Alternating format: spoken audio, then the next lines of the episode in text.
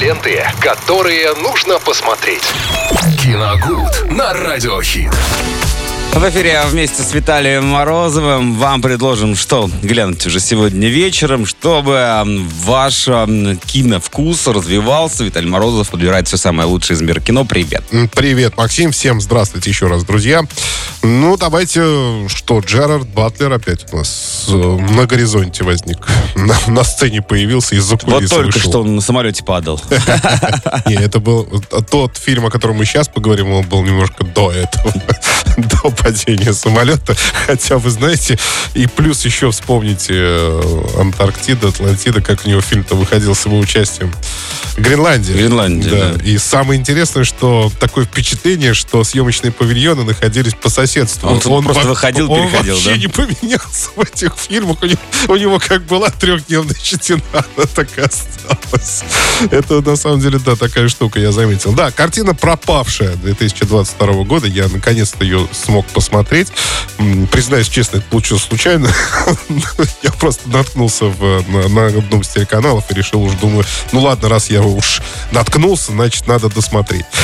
Ну, вы знаете, критики ругали достаточно сильно картину, и, честно говоря, я не знаю за что. Э, То есть, э, этот фильм не претендует на что-то такое очень высокое, да, и плюс э, ко всему, там вполне такие очень удобоваримые экшн-сцены, а я бы еще добавил, что там вообще отличный саундтрек, который подогревает все происходящее на экране. Да, конечно, это вообще, ну, сюжет абсолютно не новый. Мужчина едет к, к к ее родителям в гости на автомобиле вместе со своей женой, и в какой-то момент они останавливаются на заправке, она исчезает, ну, просто пропадает. Он начинает ее поиски. Все это, конечно, завязывается ну, в такой клубок уже до- достаточно избитый. То есть там э, нарковойны, короче, мафиози, там местные, опять же, да, бандиты и так далее. Вот. Но э, дело в том, что все, как это подано, сама форма в этой картине, все достаточно динамично получилось. Э, да, вы понимаете, что... Ну, то есть, понимаете, что концовка вами будет угадана там минут за 15, за 20 до конца картины, но, в принципе, провести вместе с ней вечер вообще ничего особо трудного не составит. То есть, а, я не думаю, что она сильно будет чем-то раздражать.